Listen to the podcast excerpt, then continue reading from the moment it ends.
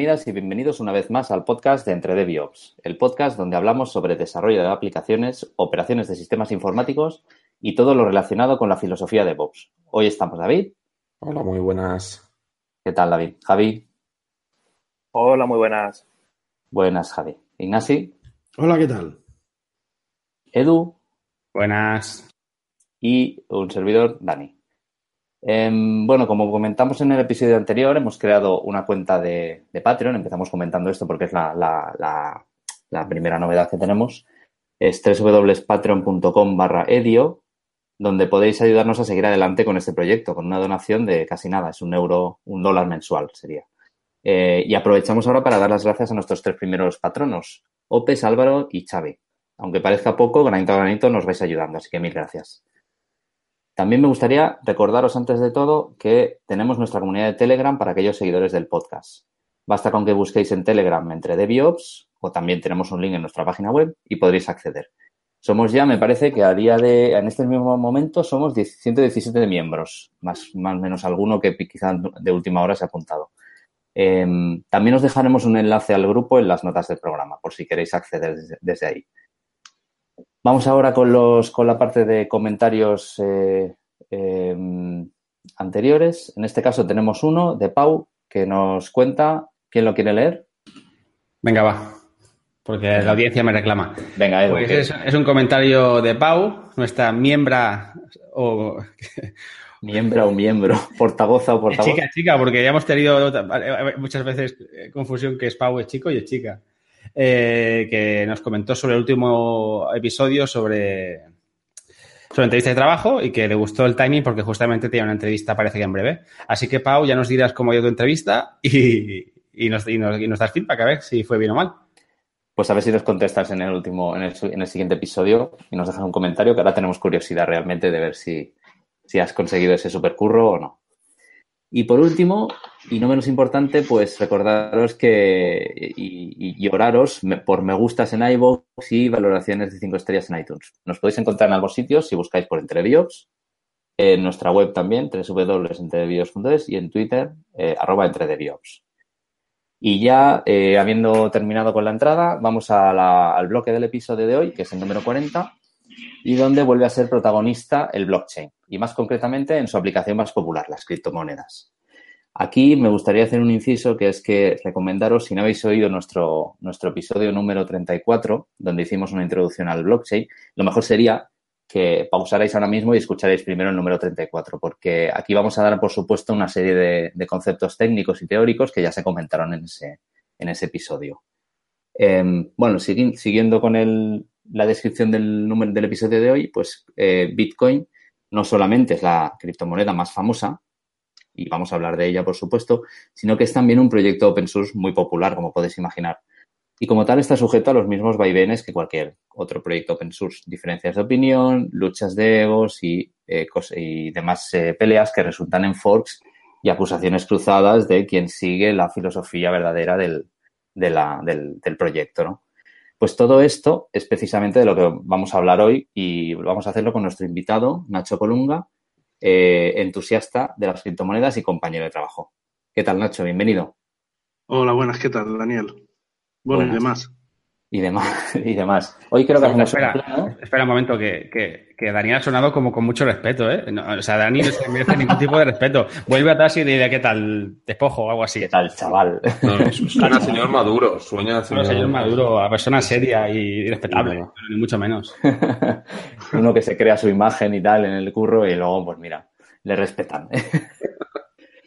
bueno, eh, Nacho, antes de nada, cuéntanos un poco tu perfil, quién eres, que, de dónde te viene esta pasión y este entusiasmo por las criptomonedas y, lo que, todo lo que nos vas a contar hoy. Bueno, yo soy un informático, ¿vale? Como, como tantos otros, y llevo unos 15 años trabajando con redes y sistemas. Y la verdad es que el interés por el tema de Bitcoin no me viene por nada profesional, ¿vale? Yo no me dedico a, nada relacionado con, ni con blockchain ni, ni con criptomonedas pero sí que hay varias áreas de interés que, que, me han hecho entusiasmarme mucho con, con las criptomonedas, ¿vale? En general. Eh, por un lado, el tema de la seguridad, ¿vale? Yo he trabajado muchos años en, temas de seguridad y es algo que me atrae. Y entonces el tema de ver ahí cómo se crea dinero electrónico, cómo se tiene eso de manera segura, porque además yo, imagino que lo primero que pensamos los informáticos cuando nos hablan de dinero electrónico es esto no tiene ningún futuro, esto lo van a hackear, esto es imposible que funcione. Pero bueno, pasan los años y la verdad es que mmm, ahí sigue el sistema y está más robusto que nunca, ¿no? Luego hay otro área que me interesa mucho, es el tema de la economía e incluso la teoría monetaria. Y entonces por ahí también me interesaba mucho todo lo relacionado con Bitcoin, ¿no? Una moneda que se crea un, con un límite y todas estas cosas y se va generando periódicamente, cada 10 minutos. Y luego hay otra área que me interesa también, que es el tema de, de todo lo relacionado con la descentralización y fomentar la libertad de, de nuestra libertad en general y, y, ahí Bitcoin pues también me encajaba. Entonces, por partida triple, pues descubrí que me interesaba un montón el tema de Bitcoin y bueno, hace ya como cinco o seis años que me fui metiendo en ello y, y ahí sigo. Casi nada, has tocado aquí unas áreas que vamos, que si nos ponemos a comentarlas separadamente, igual no nos da el programa, pero bueno, vamos a, vamos a hacer lo que, lo que podamos. Eh, pa, para meternos ya un poco en, en el tema del, del episodio, Ahora mismo, ¿cuántos forks hay, hay a partir de, del Bitcoin original? ¿Cuántos han salido, calculas? O bueno, que tenga cierta relevancia. Aquí habría que diferenciar entre dos cosas, ¿vale? Los forks de software, ¿vale? Que son, a raíz de la implementación original, pues se han creado diversos forks, ¿vale? Que eso sería, si la gente que viene del mundo del desarrollo, pues es un poco lo que ellos entienden, ¿no? El fork del proyecto serían los, los distintos softwares que, que ha habido, ¿no? Como puede ser eh, Bitcoin, bueno, Bitcoin Core, que sería un poco el, el original, ¿vale? Que, se, que, ahora lo llaman Bitcoin Core, ¿vale? Pero luego ha habido otros como Bitcoin Unlimited o Bitcoin Classic. Pero estos serían forks de software. En el mundo de las criptomonedas, cuando se habla de forks, ¿vale? Normalmente se habla de forks de lo que sería la, la cadena de bloques. Como habéis hecho un programa sobre blockchain, pues eh, lo tendréis eh, más o menos claro eh, forks eh, de la criptomoneda como tal, ¿vale? Forks de la cadena de bloques. Hay uno um, exitoso que es Bitcoin Cash y luego hay otros cuantos, ¿vale? Bitcoin Privacy, eh, Bitcoin Gold, Bitcoin Diamond y tal, pero que estos son forks bastante irrelevantes. Entonces realmente hay dos forks, ¿vale? El, Bitcoin, que se sigue llamando Bitcoin, que sería lo que ellos llaman original, y el Bitcoin Cash.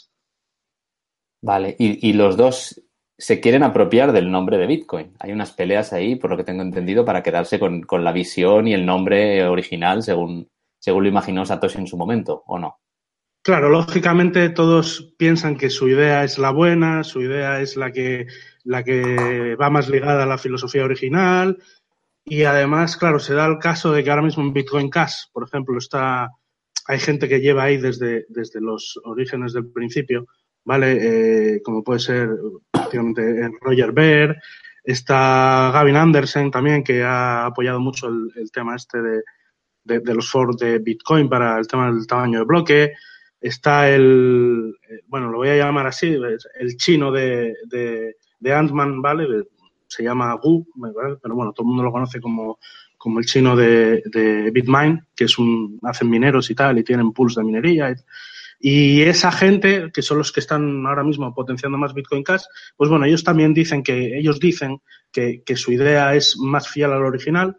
Y de hecho, como por ejemplo, eh, esta gente controla bitcoin.com, controla la cuenta de Twitter de Bitcoin, todo esto, pues bueno, digamos que la gente que defiende el Bitcoin eh, Core, mmm, pues está muy cabreado con ellos porque consideran que como que les están intentando usurpar y todas estas cosas y tal. Yo creo que es algo normal, ¿vale? Cuando hay, cuando hay forks y cuando los proyectos se separan, que, que salgan, bueno, ciertas tensiones y hay ciertos problemas, porque además aquí, detrás del nombre de Bitcoin, pues hay dinero. Evidentemente hay una cuestión de marketing que el que consiga vender que el suyo es el Bitcoin original, pues bueno, considera que eso le puede dar eh, mucho respaldo económico. Entonces puede hacer que su proyecto vaya mucho mejor, conseguir más financiación, que sus bitcoins se revaloricen mucho más en el mercado y todo esto. Entonces, claro, se juntan mmm, pues las típicas luchas de egos que ya suele haber en este tipo de proyectos con, con un montón de intereses económicos y pues bueno, un cóctel explosivo. Aquí, Nacho, una pregunta. Yo, bueno, partiendo de la base que mi conocimiento es conocimiento muy básico, conocimiento, por así decirlo, de usuario. Eh, lo que vemos, por ejemplo, en un exchange como puede ser Bitfinex, que vemos que está Bitcoin y Bitcoin Cash, este Bitcoin estamos, es lo que has llamado Bitcoin Core. Entiendo que es este o, o cuál, o cuál sí, sería este. Sí, sería. A ver, Bitcoin Core es el cliente, ¿vale? Eh, a término de cadena de bloques, ahora mismo ya parece que el mercado, ¿no? La gente ha aceptado que una cosa es Bitcoin, que en realidad no estaría ligado a Bitcoin Core únicamente, sino que es, es más bien mm, una cadena de bloques que cumple un protocolo específico. La principal diferencia ahora mismo es que el Bitcoin normal sigue teniendo un tamaño de bloque máximo de un mega y que han implementado una cosa que se llama Segwit, que es un cambio en cómo se almacenan las firmas dentro, las firmas digitales de las transacciones dentro de los bloques. Y por el otro lado estaría Bitcoin Cash, que básicamente la diferencia es que ellos han aumentado el tamaño del bloque. De hecho, primero lo aumentaron a 8 megas y ahora ya lo van a aumentar en 32 en breve. Y entonces son dos cadenas que se bifurcaron a partir del, creo que es el bloque 400, no sé cuántos mil o algo así. Y entonces a partir de ahí han, han salido dos cadenas separadas y tú, el que tenía bitcoins antes del fork, pues pasó a tener bitcoins y bitcoin cash y a partir de ahí ya cada uno por su lado. ¿Quién tenía una pregunta, Nach? ¿Tenías alguna? Sí, sí, voy yo. Eh, es que estaba esperando que me dijera si ya estaba o no. Eh, a ver, en- entonces, en- esto es un poco como los debates de entre open source y free software, entre distribuciones distintas y cosas por el estilo, por lo que estás comentando, ¿no? Pero Si es algo así, en realidad hay un debate técnico y hay también un debate más bien filosófico. Porque en realidad el fork, que surge un poco, no sé si habéis oído hablar de, del el tema del tamaño de bloque, ¿no? que había ahí un- una discusión muy grande con el tema del tamaño, del tamaño de bloque. Esto en realidad lo importante no es el tamaño de bloque, ¿vale? Lo importante es que detrás de eso hay dos filosofías diferentes de lo que se considera Bitcoin. Por un lado, hay una gente que considera que Bitcoin es un medio de pago y tiene que ser un medio de pago y que además se puede eh, ampliar, eh, hacer una adopción masiva y que todo el mundo lo pueda utilizar y que pueda escalar, ¿vale? Y luego está otra gente que dice que Bitcoin más bien sería como un sistema financiero donde la gente tiene sus cuentas, tú puedes hacer transferencias, pero bueno, esas transferencias es normal que cuesten dinero, que lleven su tiempo y tal. Entonces, la gente que piensa que Bitcoin te debe de permitir, pues, ir y pagar un café y que sea normal que tú te pagues un café con Bitcoin, pues defiende eh, eh, que el tamaño de bloque sea más grande, que se escale la solución y que puedas hacer pagos más rápidos y todo esto. Y la gente que piensa que Bitcoin en realidad debería ser más bien como una especie de sistema financiero donde hay, hay, tú tienes tu cuenta, haces transacciones, pero que en realidad si tú vas a pagar un café no vas a usar Bitcoin, sino que vas a, utilizar una solución construida por encima, ¿vale? Que sería eh, una, lo que llaman un sistema off-chain o una solución off-chain. La más común ahora mismo que se habla es de Lightning Network, ¿vale? Que sería como pagar con una tarjeta de crédito. Entonces, cuando tú pagas, no vas a pagar con bitcoins, vas a pagar con una tarjeta de crédito y esa tarjeta de crédito por debajo, pues eh, funcionará con bitcoins. Entonces, eh, esas dos filosofías son irreconciliables. Porque eh, los que piensan que tiene que haber soluciones off-chain no quieren que Bitcoin escale ni que Bitcoin tenga transacciones baratas. ¿Por qué? Porque si fuera así, nadie va a utilizar las soluciones off-chain. Entonces, como quieren y ven razonable que lo que se haga es que la gente utilice pues, soluciones del segundo nivel, que sería el equivalente a, utilizar la tarjeta de crédito, ¿vale? La Lightning Network, básicamente, es lo que, lo que están proponiendo, pues no quieren que, se amplíe el tamaño de bloque, ni que se hagan confirmaciones seguras, de, o sea, pagos seguros con cero confirmaciones y este tipo de cosas. Entonces es algo totalmente irreconciliable y, y están todo el día palos entre ellos.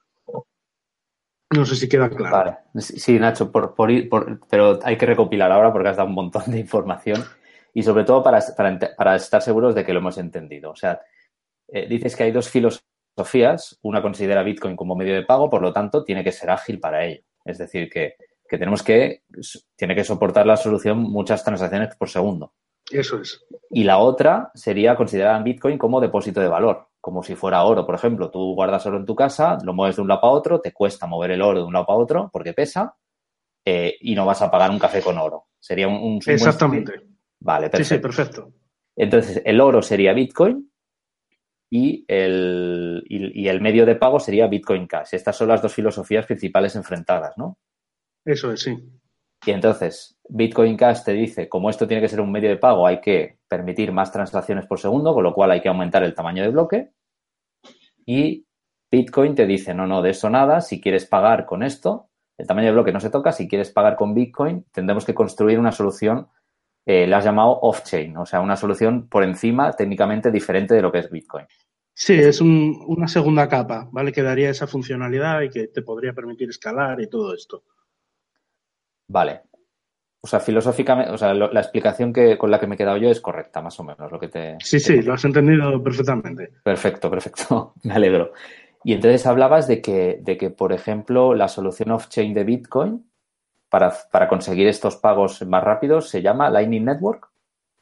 Sí, bueno, en principio se podrían construir más. Eh, Lightning Network, digamos que es lo que se está empujando ahora, ¿vale? Es, eh, de hecho, claro, una de las cosas, cuando se habla de los distintos bandos, ¿vale? Hay muchas veces se nombra una compañía que se llama Blockstream, ¿vale? Eh, que es una compañía que ahora mismo tiene bastante peso en el desarrollo de Bitcoin Core y que es una compañía que eh, comercializa soluciones off-chain, ¿vale? Soluciones de, este, segundo nivel. Entonces es el eh, normalmente cuando hay los piques que hay entre los distintos proyectos se carga mucho contra contra Blockstream, ¿no? Porque es uno de los de los actores que aspira a construir pues eh, de hecho ya están construyendo, ya están funcionando una Lightning Network, ¿vale? Hay varios proyectos de, de Lightning Network, hay por lo menos dos o tres, ¿vale? Pero bueno, el eh, y como esperan que esto funcione y y comercializar esto y tal y cual, pues se les acusa de poner palos en las ruedas de Bitcoin, de no permitir que escale y todo esto, no porque no sea viable técnicamente, ¿vale? Que es lo que se suele decir, que es que eh, da igual que tú vayas ampliando el tamaño de bloques, que no es sostenible. Si tú quieres que esto llegue a miles de millones de personas, eh, vas a tener que construir algo, ¿vale? Eh, y entonces, bueno, pues de ahí vienen los líos. Pero entonces, teniendo estas dos vertientes, es el creador de, de Bitcoin, Satoshi, ¿qué era, o sea, ¿qué era lo que quería hacer? ¿quería tener esta parte de oro o esta parte de tarjeta de crédito? Hombre, Satoshi, creo que su paper lo llamó algo así como Bitcoin eh, peer-to-peer cash system o algo así. Entonces está claro que él quería que eso fuera un sistema de pagos y que funcionara como una especie de cash. Entonces, eh, mm, pero claro, eh, Pero no sin sé. ninguna, ninguna cosa por encima de ello, como sería la Lightning Network. O sea, Lo que- es que el problema está en que Satoshi ya desapareció hace muchos años. No sabemos lo que piensa Satoshi. Hombre, yo, yo me lo imagino como tío Gilito, allí en mitad de, de unas monedas, tirándose a la piscina de las monedas. Unos A mí me gusta imaginármelo así. Con en centavos sobre unos bits, sobre unas blockchains. Es posible. Lo que pasa es que preguntar sobre estas cosas a alguien que está metido en el mundo de las criptomonedas es como, yo qué sé, es una cosa muy, muy controvertida. No es como si le fueras a preguntar por qué le parece que el Madrid haya ganado la Champions o qué le parece el Procés o algo así. O sea, no, te van a caer palos por todos lados, no es una cosa que es mejor no meterse en eso. Y, y yo creo que ahora mismo a Satoshi se la suda estas polémicas y él está retirado, no quiere que nadie sepa quién es, así que no va a mover un dedo. y- Está, está contando billetes, este está contando billetes. sí, es que... A ver, yo te, yo te lo piensa que yo te lo pregunto desde la posición más cómoda, que es desde la absoluta ignorancia. Entonces, realmente, o sea, porque yo conozco cómo funcionan la- los algoritmos y todo esto, pero la filosofía que había detrás, sinceramente, no, ni, ni me había pa- parado a pensar que era que, existían estos dos tipos de filosofía, la del, la, del oro y la de la tarjeta de crédito. Sí, además es que hay cierto componente ideológico ahí detrás, ¿no? Si ves, por ejemplo, ahora mismo tienes a Roger Ver, ¿vale? Que no sé si sabéis quién es Roger Ver, pero es una cara visible, un tío muy conocido dentro del mundo. Es, eh, es un tío que ya en su día hizo dinero antes de que se crearan las criptomonedas, fabricando eh, memorias y, y cosas, bueno, di- mm, dispositivos, trabajaba haciendo piezas para, para dispositivos de red y cosas así, ¿vale? Eh, y hizo dinero y cuando el tío vio que empezaba el tema de las criptomonedas, él que es un, un tío antiestado, así, un, un, anarquista de estos, pero estilo americano, ¿vale? No es de los que ocupa, ocupa casas y tira piedras contra los bancos, sino que es de los que pone dinero para crear startups tecnológicas ahí, intentar ahí socavar ahí los pilares del Estado, ¿no? De hecho, es un tío que estuvo en la cárcel por vender fuegos artificiales de forma ilegal, o sea, un, tipo peculiar. Entonces, eh, ahí hay mucha filosofía libertaria, ¿no? De, de, todo tiene que ser descentralizado, todo tiene que ser seguro y tal. Y entonces, en, en esa filosofía de vamos a crear soluciones de segunda capa, ¿vale? Eh, se intuye, ¿vale? Y probablemente sea verdad que ahí va a haber centralización y que las soluciones que van a salir van a ser soluciones centralizadas, van a ser soluciones que van a poder ser intervenidas, controladas, y esos no quieren eso. Ellos lo que quieren es que Bitcoin, que sabemos que es una solución descentralizada pura y dura y que es segura, funcione, escale y pueda dar servicio a toda la humanidad. Yo aquí tengo, tengo una pregunta. Eh, de hecho, cuando hablamos de, blockchain, decíamos que la potencia de la cadena de bloques era la descentralización. Entonces, ¿no va un poco en contra de esta, lo que acabas de comentar, no va un poco en contra de esta filosofía, el tema de centralizar y que sea un ente que pueda ser controlado? El, problema que hay es que eh, Lightning Network, ¿vale? No está funcionando, pero realmente no sabemos cómo va a funcionar. Entonces, se está vendiendo que va a ser algo descentralizado, pero eh, voy a explicar un poco lo que es Lightning Network, ¿vale? Eh, Lightning Network se basa en crear mm, una red paralela, ¿vale? Por encima de la de Bitcoin, donde tú realizas, eh, abres lo que llaman canales de pago, ¿vale? Los canales de pago se abren en Bitcoins. Por ejemplo, yo me conecto con un nodo de la Lightning Network y le mando mil satoshis. ¿Vale? Eh, al abrir ese canal de pago de mil satoshis, eh, yo tengo un saldo dentro de la Lightning Network de esos mil satoshis y empiezo a operar, ¿vale? Y hacer pagos dentro de la Lightning Network. Me compro un café, 10 satoshis. Me compro un bocadillo, 20 satoshis. Y eso son transacciones que no se realizan dentro de la red Bitcoin, se realizan dentro de la, de la Lightning Network. Vale, si, lo he entendido, perdón Nacho, si lo he entendido bien, al final lo que hace es, traduciéndolo al lenguaje bancario estándar, es como si te abrieras una, una cuenta de crédito, ¿no? E insertaras ahí un dinero para poder operar. Eh, sí, sí, es realmente no es una cuenta de crédito porque tú realmente transfieres esos bitcoins. De débito. Pero sí, este sí, sí, sí, sí, sí. Abres un, sí, es un canal de pago y simplemente tú esa, consignas esa cantidad y puedes operar, ¿vale? Con esa cantidad. Si a ti, por ejemplo, te llega, luego, no sé, tú, vendes algo por segunda mano y, te ingresan 50 satoshis a ti, pues se te sumaría a tu canal de pago, ¿vale? Y entonces, eh, eso se quedaría, es un saldo que tú tienes dentro de la Lightning Network. Eh, ¿Cuál es el problema que tiene la Lightning Network? Que tú te conectas a un nodo, ese nodo se conecta a otros nodos, y al final la gente se está conectando a nodos. Se supone que debería ser una red P2P, donde cualquiera puede meter nodos, ¿vale? Pero cuando tú metes nodos, tú tienes que abrir canales de pago y contra otros nodos, ¿vale? Para que tú tengas saldo a la hora de moverse dinero. Si yo quiero pagarte a ti, yo a lo mejor me conecto a un nodo que está aquí en Tenerife, ¿vale? Y tú estás conectado a un nodo de Barcelona. Entonces, el nodo de Barcelona y el nodo de Tenerife, si yo te hago a ti un pago, tienen que hablar, entonces, si no están conectados, no tienen un canal de pago entre ellos, tienen que encontrar ese canal de pago. A lo mejor ese canal de pago eh, eh, existe o ni siquiera existe. ¿Cuál es el problema que tiene la Lightning Network? Mm, si vosotros habéis trabajado con redes, pues os imaginaréis que el enrutamiento, digamos, para encontrar esos canales de pago es súper complejo. Si tú aspiras a dar servicio a mil millones de personas, probablemente necesites tener miles o incluso millones de nodos. Si tú tienes millones de nodos, mm, parece que va a ser complicado, ¿vale? Que todos esos, esos canales de pago se encuentren. ¿Qué es lo que se teme? Que al final va a haber supernodos, va a haber muy poquitos nodos con miles y miles y miles de canales de pago, ¿vale? De forma que ese routing, ¿vale? Se, pueda llevar a cabo. Eh, en el momento en que tú empiezas a tener supernodos, pues parece que ya eh, la cosa se va centralizando, ¿no? Entonces, bueno, de ahí vienen un poco las, las eh, bueno, la, polémica que hay con esto. Y, una pregunta, ¿cómo está pensado que la Lightning Network eh, fomente la creación de nodos? O sea, igual, ¿tiene recompensas igual que cuando... Claro, esta, eh, este es uno de los motivos por los que quieren que la red Bitcoin actual tenga comisiones altas. ¿no? Entonces no se quiere aumentar el tamaño del bloque, mm, se quieren poner fees altos, ¿por qué? Porque para que haya nodos en la Lightning Network también tendrá que haber comisiones. Y tendrá que haber comisiones, en principio, más bajas que, que lo que hay en la red Bitcoin.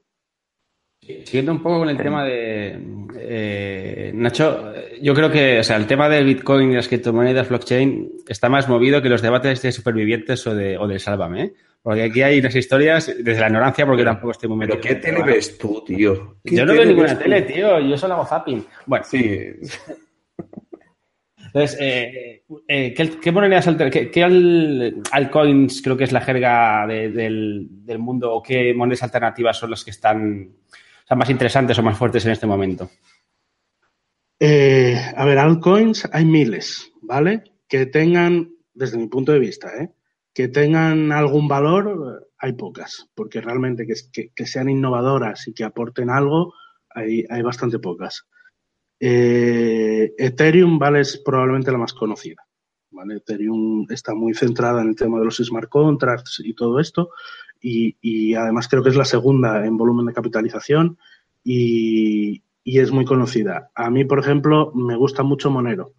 Monero es una altcoin que está centrada en el tema de la privacidad, de forma que, mm, porque bueno, Bitcoin se supone que es eh, pseudoanónimo y todo este rollo y tal. Entonces, eh, pretenden proporcionar más anonimato, ¿vale? A las transacciones. Entonces, por ejemplo, utilizan una cosa que se llaman ring signatures, ¿vale? Donde las firmas van, o sea, las transacciones van multifirmadas y entonces no sabes, eh, no sabes quién es realmente el que, el que ha firmado. Bueno, y tiene, implementan una serie de mejores técnicas, ¿vale? Que yo considero valiosas y que están muy bien. Otra moneda también que es así muy popular, otra altcoin, es Dash, ¿vale? Dashcoin, que además tiene un proyecto empresarial y financiación detrás bastante fuerte. Y, por ejemplo, te ven, es, no hace proof of work. No sé si en el, en el especial que hicisteis sobre blockchain hablasteis de lo que es la prueba de trabajo y todo esto. Pero bueno, ahí hay también un montón de polémicas ¿vale? Porque el tema de la prueba de trabajo, pues ahora están con el rollo de que gastan mucha energía y que entonces que estamos destruyendo el planeta porque eh, para generar un bloque gastas la misma electricidad que una ciudad y no sé qué y tal igual. Y entonces eso hay que hacer algo con eso, ¿no? Y entonces ahí está habiendo ahora mucha polémica con ese, con ese tema. Y entonces, por ejemplo, Dash, Dash eh, hacen una cosa que no es proof of work, no prueba de trabajo, sino que es proof of stake, ¿no? Eh, prueba de, de propiedad, ¿no? Tú que para generar los bloques no aportas trabajo a la red, sino que para generar los bloques tienes que tener monedas. Entonces, al tener monedas, pues, pues puedes generar bloques y tal. Entonces, bueno, eh, pero bueno, ya te digo, hay, hay cientos y cientos de, de, altcoins. Hay algunas que aportan mucho y hay otras que no aportan absolutamente nada. Yo, Nacho, del listado este que has dicho, he hecho en falta una súper importante y quiero saber tu opinión. ¿Qué opinas del Petro? eh, pues la verdad es que no, no, no, opino nada. Yo creo que eso no, no sé en qué estado está ahora mismo, no, pero yo creo que solo lo compraron algunos chinos y tal que buscaban congraciarse con el gobierno de Venezuela y, y, y ya está, desapareció sin pena ni gloria y, y, ya está. Pero contar, contar lo que es el petro, que no todos nuestros oyentes lo sabrán. El petro es una moneda que sacaron en Venezuela que decían que iba a estar respaldada por barriles de petróleo y tal, pero bueno, fue una cosa así muy turbia, sacaron eso, recaudaron algo de dinero, ya te digo que yo creo que fue ahí alguien, alguna manera de, coger sobornos o algo, porque era todo muy raro, el, el, paper técnico y luego lo que sacaron no tenía nada que ver, bueno, no sé, una cosa muy, muy rara, pero bueno, al estilo venezolano. A mí, hablando de monedas, que a mí me sorprende que no hayas comentado una que casualmente es la moneda favorita de Dani, que son las CryptoKitties. ¿Cómo puede ser que hayan salido las CryptoKitties? Es que eso, eso, en realidad no es una moneda, ¿vale? Eso es un token.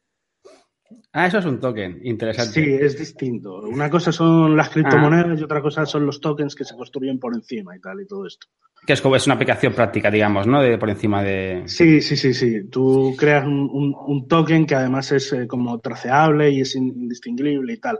Normalmente las, las criptomonedas eh, se supone que tienen que ser fungibles, es decir, que eh, no puedes distinguir una de otra. ¿Vale? Todas tienen que ser iguales y tú puedes ver una y no distinguirlas de las demás. Eso es lo deseable. Igual que si tú a ti te dan una moneda de un euro, pues tú no distingues una de otra, ¿vale? Los tokens es otro rollo, porque precisamente buscan ser distintos. Antes cuando comentabas las, bueno, has, has matizado, has comentado las más importantes, hablabas, por ejemplo, de, de, Ethereum, que no es una criptomoneda, que son smart contracts. ¿Podrías explicar un poquito el, el tema? No, es, es una criptomoneda, ¿vale? Lo que pasa es que está muy orientada al tema de los smart contracts. ¿Vale? Eh, este es también aquí un tema un poco filosófico. Eh, a raíz del tema de las criptomonedas, eh, se está dándole, se está fomentando una idea que es anterior a las criptomonedas, ¿vale? Que es el de los contratos inteligentes, que son contratos hechos en software. ¿Vale? El hacer un contrato en software, pues tiene muchas ventajas. Es decir, lo interpreta una máquina, con lo cual, pues, eh, no hay duda de la interpretación, porque tú corres ese código en un intérprete y lo que diga el intérprete, pues va a misa. No, no hay manera de no estar de acuerdo en eso, ¿vale? Porque lo interpreta una máquina. Y además, digamos que serían eh, que se ejecutan de forma automática. Es decir, que tú no tendrías que ir a alguien a pedirle algo, sino que automáticamente el contrato cuando se ejecuta, ¿vale? Eh, eh, eh, realiza la transacción. Para que lo entendáis, ¿vale? Porque esto fuera del mundo digital mm, es mm, a día de hoy tiene poco sentido, ¿vale? Pero bueno, dentro del mundo digital, ¿qué se puede hacer? Se puede hacer eh, que tú ejecutes una transacción de forma automática cuando detecte un evento, ¿vale? O cuando o, cuando detecte bueno, lo que llaman algún, algún tipo de, de, de, cambio dentro de la cadena de bloques o incluso entre cadenas de bloques diferentes, ¿vale? Pues se podrían hacer smart contracts que hablaran con, con distintas cadenas de bloques. Entonces, eh, hay todo un, un sistemas de desarrollos, ¿vale? ¿Hemos perdido a Nacho? Pensaba que era lo único. Nacho se le ha colgado el ordenador eh, mirando Se ha caído, se ha caído. Estaba mirando Bitcoin y se le ha calentado la CPU. Disculpad las molestias. a, ver, a ver si se puede reconectar. Nacho, ¿se le ha acabado el Red Bull? Claro, esto son horas. A ver, estoy escribiendo. A ver si está hablando solo, ¿sabes? Y sigue ahí, bla, bla, bla, bla. Sí, pobrecillo, me sale súper mal, ¿eh? Eso. Es que le pasa. Yo me, siento, yo me siento así mucho, ¿eh? No porque era. No, pero no, no... Sí, es que te, te hacemos el vacío a propósito. Mientras Nacho se reconecta, yo creo que esto de los smart contracts tendría que aplicarse a la smart eh, bureaucracy, la burocracia inteligente, y no tener Uf. que hacer horas de espera en colas infinitas y, y, y, casillas y ventanillas y mostradores. Quien invente eso se forra. Sería genial. Eso se forra. Este hombre creo no. que un submarino ha cortado el cable que va de la península a las islas Me- pues, y se ha quedado sin internet. Dani, ¿te atreves a explicar lo que era una CryptoKeys más allá de la parte técnica? No, yo los smart contracts más, si queréis.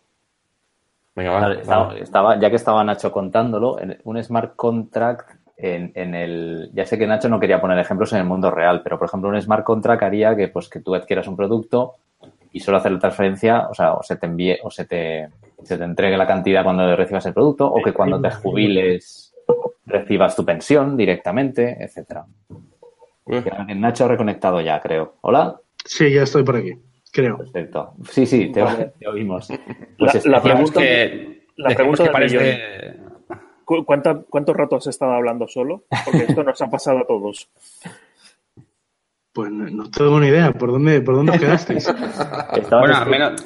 Y Ah, proponiendo intento- ejemplos de, estabas poniendo ejemplos de smart contracts en el mundo digital. Habías dicho que en el mundo real no tenía mucha, una tras- traslación directa de momento y en el mundo digital estabas poniendo ejemplos de que cuando detecte ciertos cambios en cadena de bloques se ejecute el contrato, etcétera.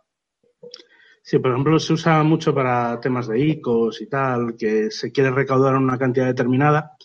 Eh, por ejemplo, si se llega, vamos a poner a mil Ethereums, ¿vale? Entonces eh, se va a llevar adelante el proyecto y el dinero se transfiere a una dirección, ¿vale? Que está ligada al proyecto. Si no se llega a esos mil Ethereums, automáticamente el dinero se devuelve, por poner un ejemplo, ¿vale?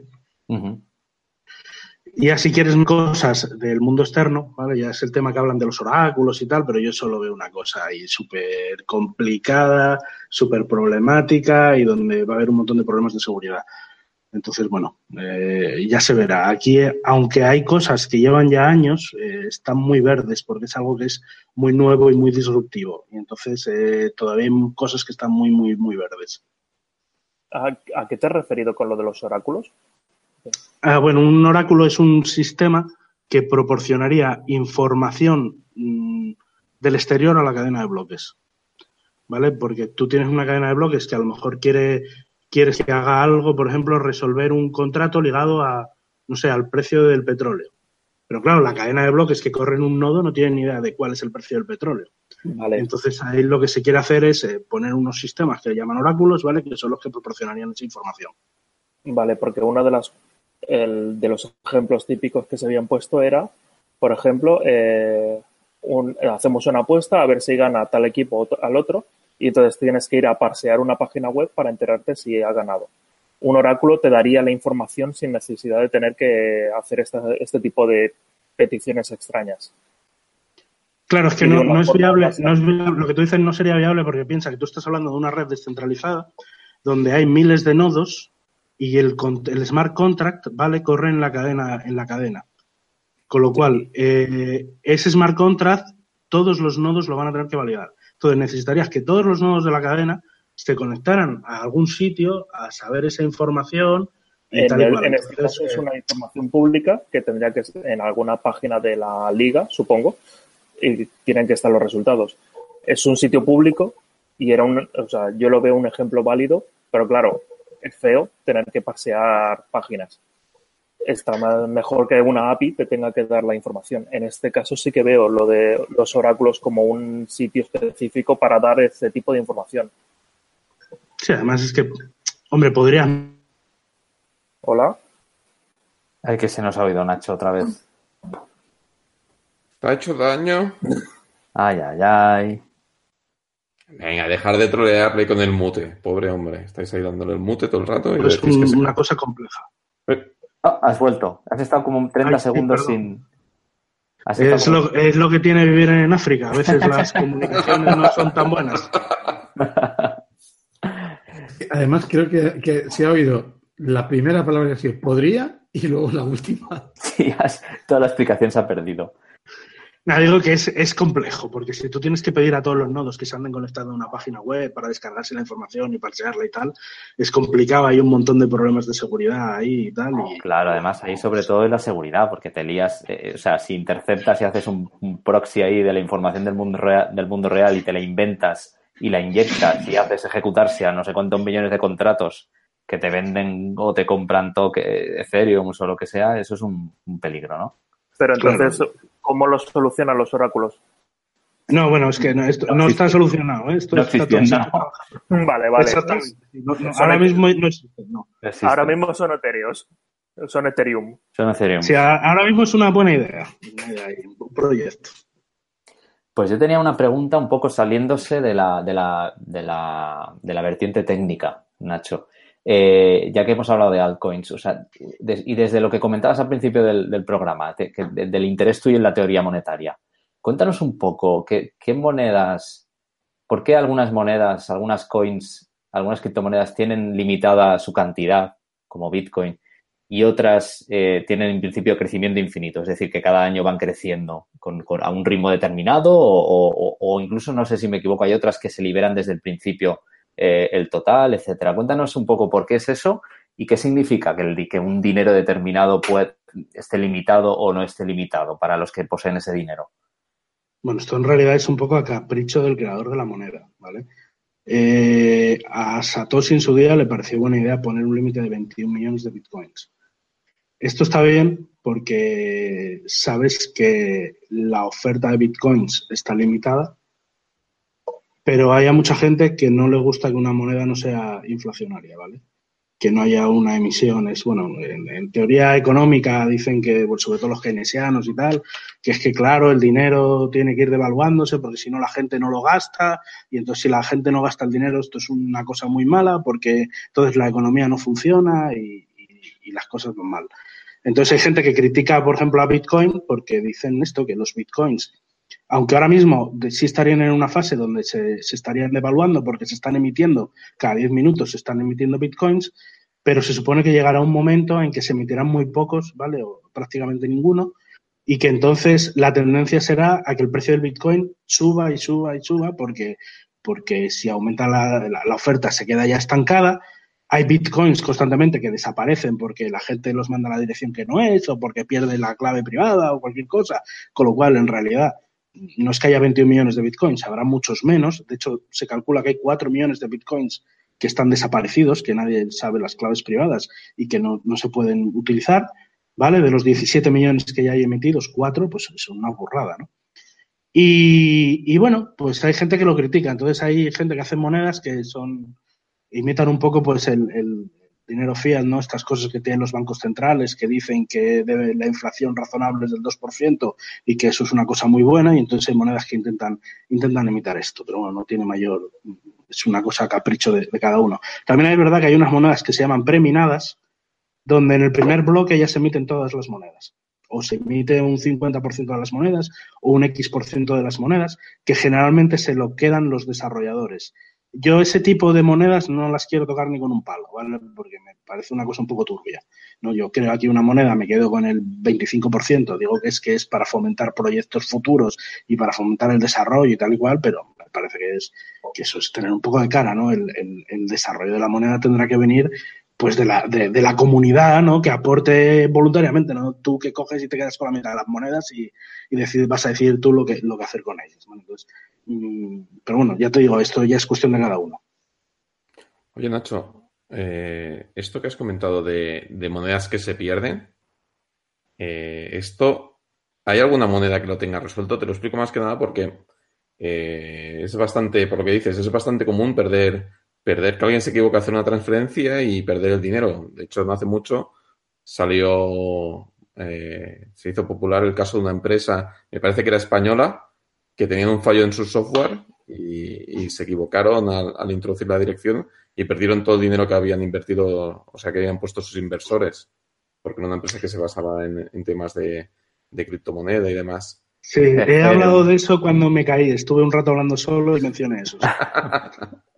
Eso fue sí, serio. Ver, eh, sí, pero eso, a ver, eso no tiene solución y además es que no puede tenerla. Porque, eh, quiero decir, es que te cargas la seguridad del sistema. ¿Cómo vas a recuperar algo de lo que tú no tienes la clave privada? Si toda la seguridad del sistema depende precisamente de que solo con la clave privada puedes tener acceso a esos fondos. Entonces no, no tiene sentido. Si no tienes la clave privada, eh, no hay manera de recuperarlo. Aquí a lo mejor cuando lleguen los computadores cuánticos y tal, que esto es un tema que también se habla mucho y crea mucha polémica en el mundo de las, de las criptomonedas, que es el rollo de la computación cuántica y tal, pues no lo sé, a lo mejor realmente los computadores cuánticos te cogen y te rompen eh, FDSA, que es la firma, la firma que llevan las criptomonedas, ¿vale? Y, y a partir de ahí los puedes recuperar en el futuro. ¿vale? Pero bueno, es, es, es poco probable. ¿eh? ¿Y esto no lo ves como una desventaja frente a la banca tradicional? Porque tú, por ejemplo, en un banco, cuando haces una transferencia si reclamas, normalmente los bancos, si son bancos normales y corrientes, te, te aseguran o te garantizan este dinero. Es decir, ostras, soy un patán, me he equivocado, eh, puedo deshacer la transferencia. ¿Esto no lo ves como un punto débil frente al, al sistema monetario tradicional?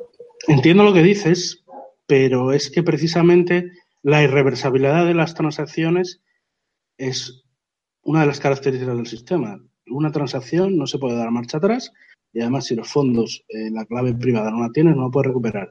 Y es además lo que da seguridad al sistema. Quiero decir, eh, como tú dices, si yo hago una transacción y al banco mmm, le sale de los huevos, me la coge, me la bloquea, le da marcha atrás, me congela los fondos o hace lo que quiere. Eh, en Bitcoin eso no pasa. Uh -huh. ¿Cuál es, evidentemente, mm, cuál es el, el, el, side effect de esto? Pues que sí, efectivamente, si lo mandas a donde no debes, pues estás jodido. Pero bueno, eh, quiero decir, al final, cuando tú tienes libertad, pues tienes más responsabilidad. Mayor libertad, mayor responsabilidad, es que no hay más. Esto es como la frase de Spiderman, ¿no? Un, un gran poder conlleva una gran responsabilidad. sí, sí, efectivamente. Y al final, un poco ligando este tema, o sea, es como si tú perdieras un, o sea, si llevas pasta efectivo encima, hace el símil con moneda, con papel moneda, o sea, con, ¿no? En vez de hacerlo con bancos. Tú tienes el papel moneda encima y si lo dejas donde no lo debes, no lo vuelves a recuperar. O lo pierdes o tal, no hay manera de demostrar que eso era tuyo. Un billete de 50 claro. por la calle no tiene nombre. Claro, de hecho, en realidad es, es, es mejor que el papel moneda, porque si yo pierdo la, yo me caigo al agua, voy paseando por el puerto y me caigo al agua y pierdo mi cartera, ¿vale? Eh, y mi teléfono móvil, y en mi teléfono móvil tenía bitcoins, los bitcoins del teléfono móvil los voy a poder recuperar, el dinero de la cartera no lo voy a poder recuperar ni de coña, ¿vale? Porque los bitcoins de la clave privada yo puedo hacer backups, puedo hacer copias de seguridad. Entonces, bueno, quiero decir, el que, el que pierde una clave privada, pues, eh, bueno, es que la verdad, no ha tenido cuidado, pues no ha tenido cuidado. Es como el que pierde la cartera, exactamente, es que es lo mismo. Sí, pero me estáis comparando, me estoy mezclando los temas. Uno es perder la clave privada, que es lo que decís, ¿vale? He perdido la cartera. Y otra es, soy un patán, me equivoco y hago una transferencia donde no debo. Eso es irreversible también. Pero es lo mismo, tú vas a un callejón a comprar farlopa y le das al tío y te equivocas y le das 100 euros de más y luego vete a buscarlo para que te devuelva el dinero, tío. Esto es, esto es lo mismo. Hombre, yo, yo exijo un servicio postventa de calidad, ¿eh? Si no me ha gustado, eh, quiero, quiero una hoja de reclamaciones como el mínimo. Y factura, ¿no? Tú pides factura por si Claro, hombre, claro. Realmente, todo legal, todo legal. ¿Qué más cosas, chicos, teníais por ahí? Había por aquí otra pregunta que teníamos, eh, que es el tema de la, eh, de la hegemonía de, de- de Bitcoin. Así por sacar un poco, además, ahora que hemos sacado lo de las, lo de las altcoins y tal. ¿Tú crees, Nacho, que Bitcoin va a seguir, va a seguir en esa posición hege- hegemónica o, o- o alguna de estas monedas que le llaman de, de nueva generación, que vienen con más características o con funcionalidades como los smart contracts y tal, la va a acabar eh, desbancando? A ver, esto es difícil de decir. Yo creo que no, por el simple motivo de que Bitcoin mm, se puede adaptar. Eh, Y cuando otra moneda salga que aporte determinada funcionalidad y sea realmente atractiva, Bitcoin la puede coger. A ver, es verdad que hay, mm, en cierto modo, eh, Bitcoin en estos años parece que está demostrando que es un poco reticente a determinados cambios y tal, y que les cuesta adaptarse, pero yo creo que cuando le vean las orejas al lobo se, se adaptarán. Por ejemplo, ya hay por ahí proyectos para, para, bueno, por ejemplo, RSK, que te permite hacer contratos de Solidity, que es probablemente lo más utilizado para hacer smart contracts en Ethereum, ¿vale? Que te va a permitir hacer smart contracts sobre Bitcoin iguales. De hecho, te va a permitir coger un smart contract eh, pensado para correr sobre Ethereum y, correrlo sobre la red Bitcoin. Eh, hay proyectos y tal para mejorar la privacidad de Bitcoin, para mejorar los pagos con cero confirmaciones. Quiero decir, Bitcoin también está evolucionando y cuando vea algo, un, killer, una, un- una funcionalidad killer, lo normal es que la adapte o si no, que haya un fork de Bitcoin que, que la coja y, y se adapte. Con lo cual, yo creo que seguiremos viendo Bitcoin, no el Bitcoin que conocemos hoy en día, sino algo mejorado, pero las altcoins lo único que van a hacer es como mm, azuzar, ¿no? A que la competencia al final ayuda a que todos mejoren. Y el que no se adapta y no compite bien terminará desapareciendo. Yo creo que Bitcoin, por, por cómo funciona, ¿no? que al final de cuentas es algo que es muy descentralizado y que en realidad con una comunidad muy activa que en cualquier momento puede hacer un fork, puede crear otro código separado y tal, va a seguir ahí. Porque no, creo que vaya a desaparecer, ni que nadie le coma el pastel. Perfecto, pues mira, para nuestros oyentes, que, que conste que Nacho dice que gastaros todo vuestro dinero en, en Bitcoin, porque esto no se, esto se va a quedar aquí. No, hombre, no, el dinero se tienen que gastar en el Patreon de Dios. Eso, eso es cierto. Bueno, aunque, aunque quede aquí, otra cosa es al precio que quedará, ¿eh? No lo sabemos. Maldita sea. Bueno, chicos, ¿tenéis más preguntas? Porque yo creo que este es un buen momento para. Nach, ¿algo todos. por ahí? Nach? No, no. No. Perfecto, pues yo creo que es un buen momento para, para dejarlo eh, con esta reflexión final de que Bitcoin sigue para adelante. Eh, pues nada, oye, Nacho, muchas gracias, ha sido un placer Igualmente. y muchas gracias por estar contándonos todo esto aquí en este, en este episodio número 40. Eh, oye, si quiere alguien de, alguno de nuestros oyentes ponerse en contacto contigo a través de Twitter, Gmail, ¿quieres dejar alguna No, yo no, no creo que nadie tenga interés en ponerse en contacto conmigo, pero, pero agradezco el interés. De todas formas, oye, si alguien quiere contactar conmigo, que contacte primero con Daniel. con Daniel? Perfecto. Con el señor Areste, perdón. Con con el señor Areste. Don Daniel. Bueno, don Daniel. Pues nada, chicos. Nacho, muchas gracias y un placer. Venga, gracias a vosotros. Hasta luego. Y bueno, y nosotros, como decimos siempre, ya vamos con el cierre. Si os gusta nuestro trabajo, corred la voz, valorad con cinco estrellas iTunes y me gusta en iVoox, donde podréis encontrar nuestro podcast si buscáis por Entre Biops. Y recordad también que, lo que hemos dicho antes, ponemos a vuestra disposición nuestro Patreon, donde por un dólar al mes podréis ayudarnos a que esto se haga posible.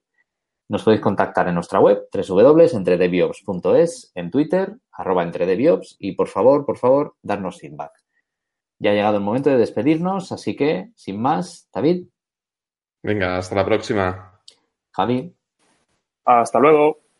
Ignasi. Hasta la próxima. Edu. Nos vemos. Y yo mismo que soy Dani, o Daniel.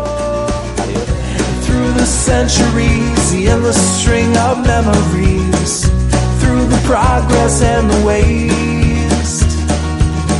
Still the rivers flow, the sun will blow, the seeds will grow, the wind will come and blow it all away. 'Cause we are just a memory replaced.